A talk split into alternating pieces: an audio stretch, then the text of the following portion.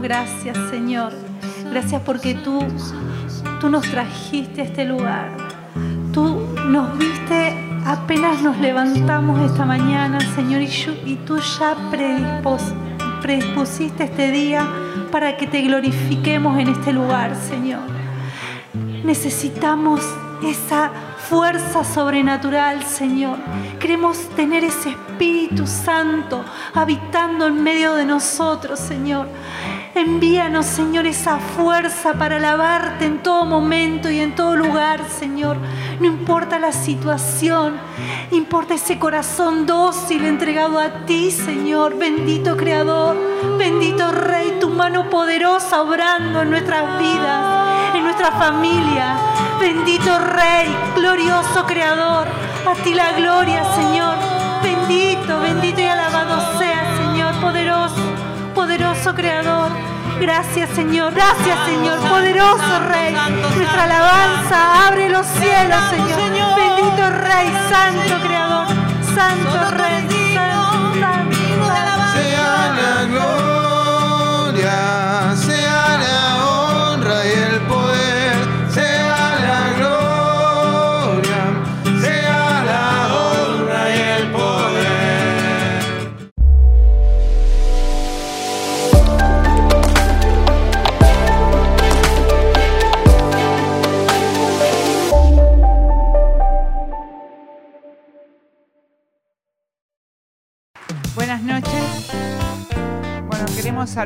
los que nos ven por internet y declaramos que esta noche va a ser una noche de bendición y de milagros. Amén. ¿Lo creemos? En el Salmo 112 dice, Dichoso el que respeta al Señor y se complace de sus mandamientos. Su descendencia será poderosa en la tierra. La raza de los hombres buenos será bendecida. Abundará la riqueza en su casa, su rectitud permanece para siempre, como una luz para los que brillan en la oscuridad. Él es compasivo, misericordioso y recto. No tiene miedo a las malas noticias. Confía en el Señor y se siente seguro. Su corazón está sereno y triunfa sobre los adversarios. Y otra palabra que el Señor me llevaba era en el Salmo 145 que dice, el Señor está cerca de los que lo invocan sinceramente. El Señor cumple los deseos de quienes lo respetan y escuchan la súplica y los libera. ¿Quién quiere ser liberado en esta noche? Yo. Tenemos que confiar, no tener miedo a las malas noticias. Buscaba la palabra respeto y dice que la palabra respeto viene del latín respectus y que produce atención y consideración. Y originalmente significa mirar de nuevo. Y el Señor me decía, mírame de nuevo. Muchas veces estamos eh, pidiendo algo y no, no pasa nada. Y yo le, le preguntaba al Señor, porque veía que, que en el Salmo 112 era una orden de respetarlo, de permanecer en sus mandamientos y una promesa, donde íbamos a ser prósperos, donde íbamos a hacer luz en la oscuridad. Pero, ¿qué ejemplo, Señor, podría darle a mis hermanos y a mí misma eh, con respecto a un hombre que te respete? ¿Qué es lo que me querés decir? Y el Señor me llevaba a Marcos 5:20, donde habla de la sanación de una mujer hemorroidiza y la, y la resurrección de la hija de Jairo. Palabra que conocemos muchos. Pero dice que, mm, que Jairo era el, el jefe de la sinagoga, un puesto importante y dice en el versículo 22 que al ver a Jesús, Jairo se echó a sus pies. Le suplicó con insistencia. Dos puntos, echarse a los pies de Jesús y suplicarle con insistencia, diciendo, mi hija está agonizando ve a ponerle las manos sobre ella para que sane y viva. Sabía y confiaba que si Jesús tocaba a su hija, iba a ser sana y iba a vivir. Y Jesús inmediatamente accede a ir, pero había una multitud y dice la palabra en el versículo 24 que fue Jesús, había una multitud que lo apretujaba.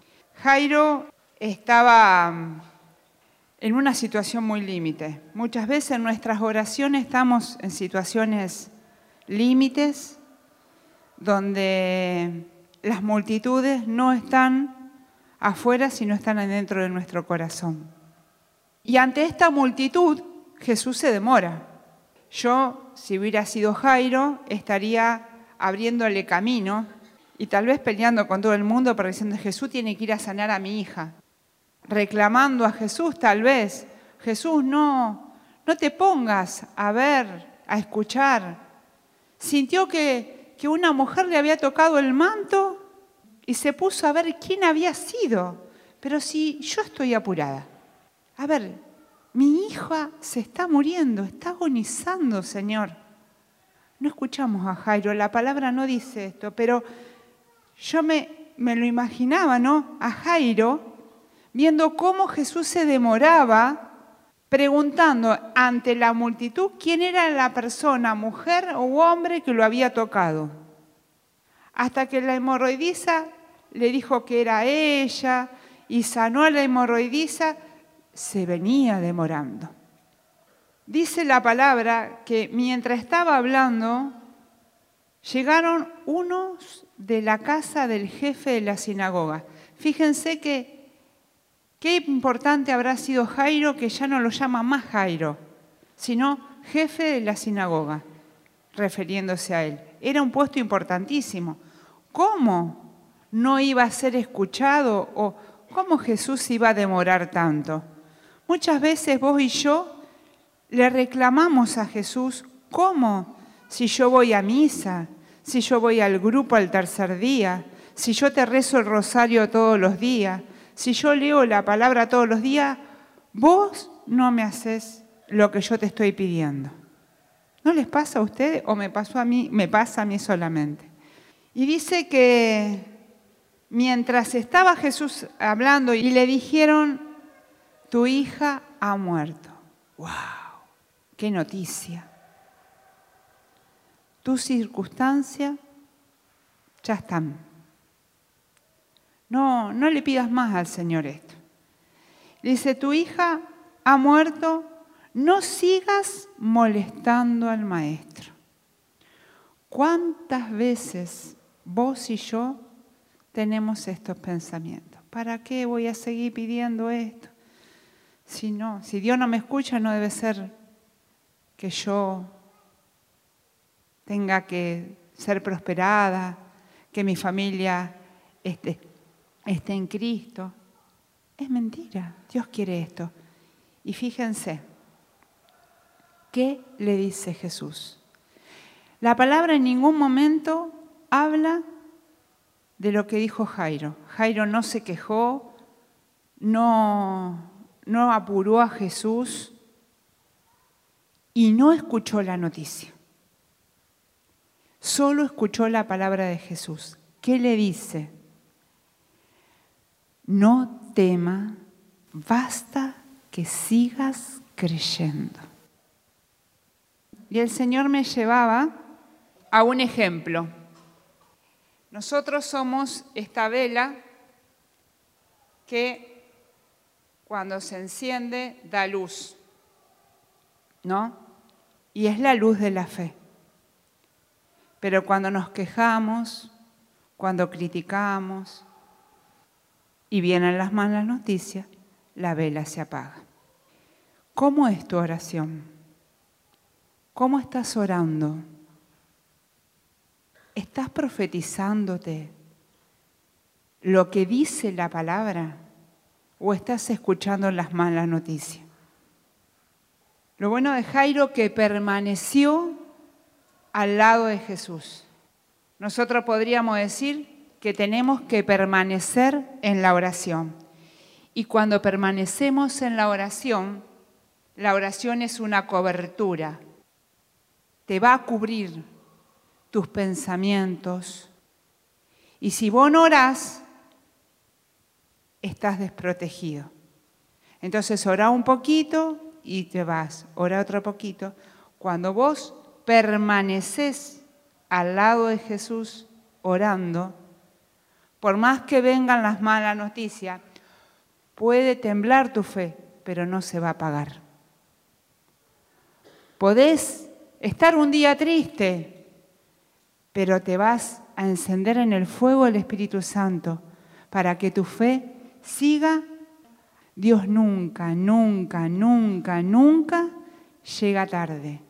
Dios nunca se equivoca. Dios nunca te falla. Dios es fiel. Su palabra es la verdad. No escuchemos las malas noticias, porque esas malas noticias son las que quieren venir a apagar tu fe. ¿Cómo lo hacemos? Cubriéndonos con la oración, cubriéndonos con los sacramentos, cubriéndonos con la alabanza, profetizando y estando a los pies de Jesús. Claramente leíamos al principio que se echó a los pies de Jesús y le suplicó con insistencia, clave en nuestras vidas. No nos sirven un ratito en la semana. Necesitamos la oración más y la presencia de Jesús más que al aire que respiramos. Hay una sola, una sola cosa que tenemos que hacer que es confiar, es creer y esperar en el Señor. Porque Dios no es magia. Dios puede hacer el milagro en un pestañear de ojo. Pero Dios nos quiere procesar porque somos como esos diamantes en bruto que tenemos que ser pulidos. Y cuando somos pulidos, nos duele. Dios es el, el barro fresco en mano del alfarero. Y tenemos que ser barros frescos para ser moldeados por Jesús. No tema, basta que sigas creyendo. Dios es el Dios de lo, de lo imposible. Para lo posible estamos nosotros. Para lo posible tenemos que actuar, hacer algo, siempre guiados por la oración, para tener esta cobertura. No podemos orar un ratito y nos va una, una hora en la semana y nos vamos y hasta el otro jueves no me acuerdo más de Jesús, no me acuerdo más de nada y estoy en la queja, estoy en el chisme, estoy en los reproches, estoy en el desánimo. El desánimo es una de las armas más poderosas del enemigo porque quiere desanimarte para que tu vela se apague, para que tu luz se apague. Y nosotros somos luz en un mundo de tinieblas. Tenemos que entender que somos templo del Espíritu Santo y está el poder está en nosotros. Pero ¿cómo podemos activar ese poder? Lo activamos cuando nos humillamos ante el Señor. Cuando estamos humillados ante el Señor y respetamos al Señor. Nos volvemos al Salmo y dice, dichoso el que respeta al Señor. El mundo te podrá decir que sos un aburrido, un ignorante, porque respetas al Señor y te complaces en sus mandamientos.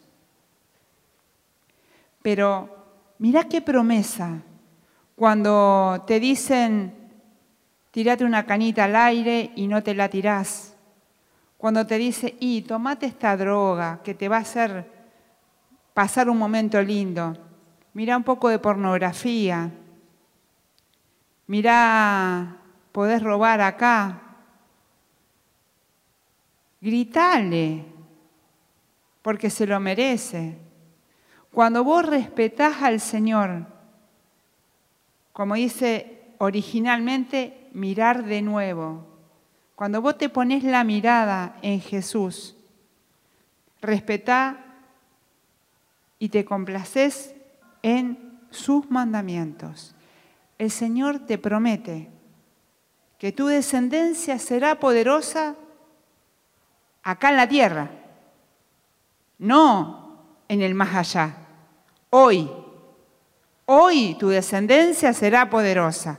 Tal vez tus hijos no estén con vos en este momento. Tal vez tu familia esté hecho hoy un desastre, pero hoy el Señor te dice que si te lo respetás y mirás sus mandamientos, tu descendencia será poderosa. Lo dice su palabra. Dice, abundará la riqueza en su casa y su rectitud permanecerá para siempre. Si estás en la miseria y respetas al Señor, el Señor te va a dar abundancia en tu casa. Abundancia. Y no vas a temer a las malas noticias, porque vas a confiar. Vas a orar tanto y vas a estar tan deseado de Jesús, que vas a tener esa cobertura, que por más que venga un huracán, tu fe no será apagada. El milagro comienza a activarse cuando nos humillamos delante del Señor, cuando nos rendimos a Él, cuando sabemos esperar, cuando lo respetamos y cuando confiamos en Él. Mucha gente confía en alguien que le tira las cartas confía en los horóscopos, confía en cosas que no son de Dios. Y cree que la palabra es aburrida. Ah, te va el grupo. Ah, es aburrido. Mentira del demonio. Porque Dios es un Dios de alegría es un Dios de, que te va a sorprender. Cuando nosotros sabemos clamarle a Él, como dice en Jeremías 33.3, clama a mí y yo te responderé y te, y te haré ver cosas maravillosas, grandes. ¿Quién quiere ver cosas grandes en su vida? Yo. Respeta al Señor, confía en Él. Dios es un Dios que todo lo puede. Pero, ¿cómo es tu oración? ¿Es una oración como las olas del mar que van y vienen? Hoy oro mucho, mañana oro poquito, pasado ya me olvidé. Hoy oro mu hoy empecé a quejarme, empezaron los chismes, empecé a escuchar esos pensamientos que me dicen, no, no vas a poder, no vas a llegar a fin de mes. Mira cómo aumentó todo. Mira qué desastre tu familia, mira tu hijo, otra vez cayó. Y hoy el Señor te dice que va a tener una descendencia poderosa en la tierra, que habrá riqueza en tu casa. Y que si invocas al Señor y lo invocas con sinceridad, todos tus deseos serán cumplidos. Eso dice la palabra. Eso es lo que hay que creer. Pero cuando tu fe o el creer, el confiar en el Señor vacila cuando no tenés una intimidad con Él. Siempre decimos que los novios siempre quieren verse y quieren estar y quieren encontrarse y hoy se whatsappean.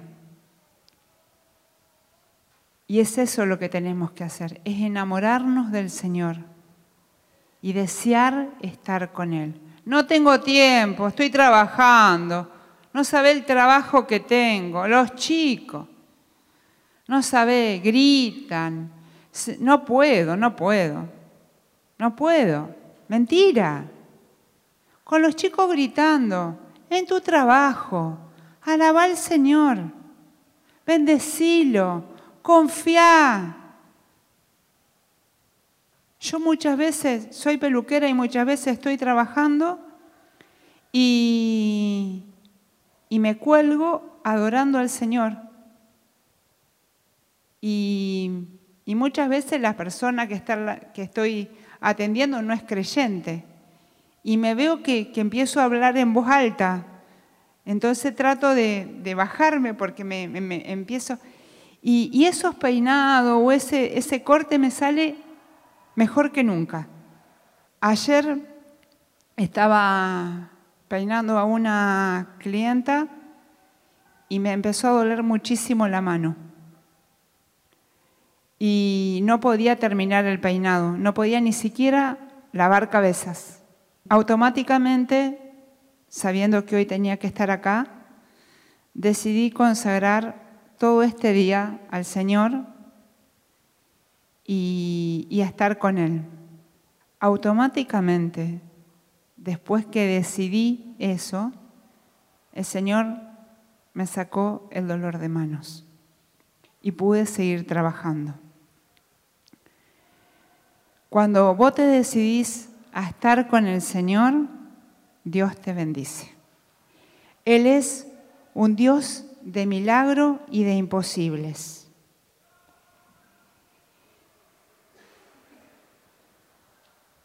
No sigas reprochando al Señor. No escuches las malas noticias. Dios está a tu lado. Dios llega en los tiempos perfectos. Dios es el Dios que da vida a los muertos y llama a las cosas que no existen a la existencia. Te pido en este momento que, que cierre tus ojos y pienses en esa circunstancia que tal vez la veas muerta, la vea que no está, tal vez la estés viendo agonizando y Jesús se demora, no te escucha, solo ves el silencio de Él. Y hoy el Señor te dice, no temas, basta que sigas creyendo. La historia termina que cuando Jesús va hacia la niña, le dice, tatita cum, niña, a ti te digo, levántate y anda. A esa situación que el Espíritu Santo te está mostrando, decile, a ti te digo, levántate y anda.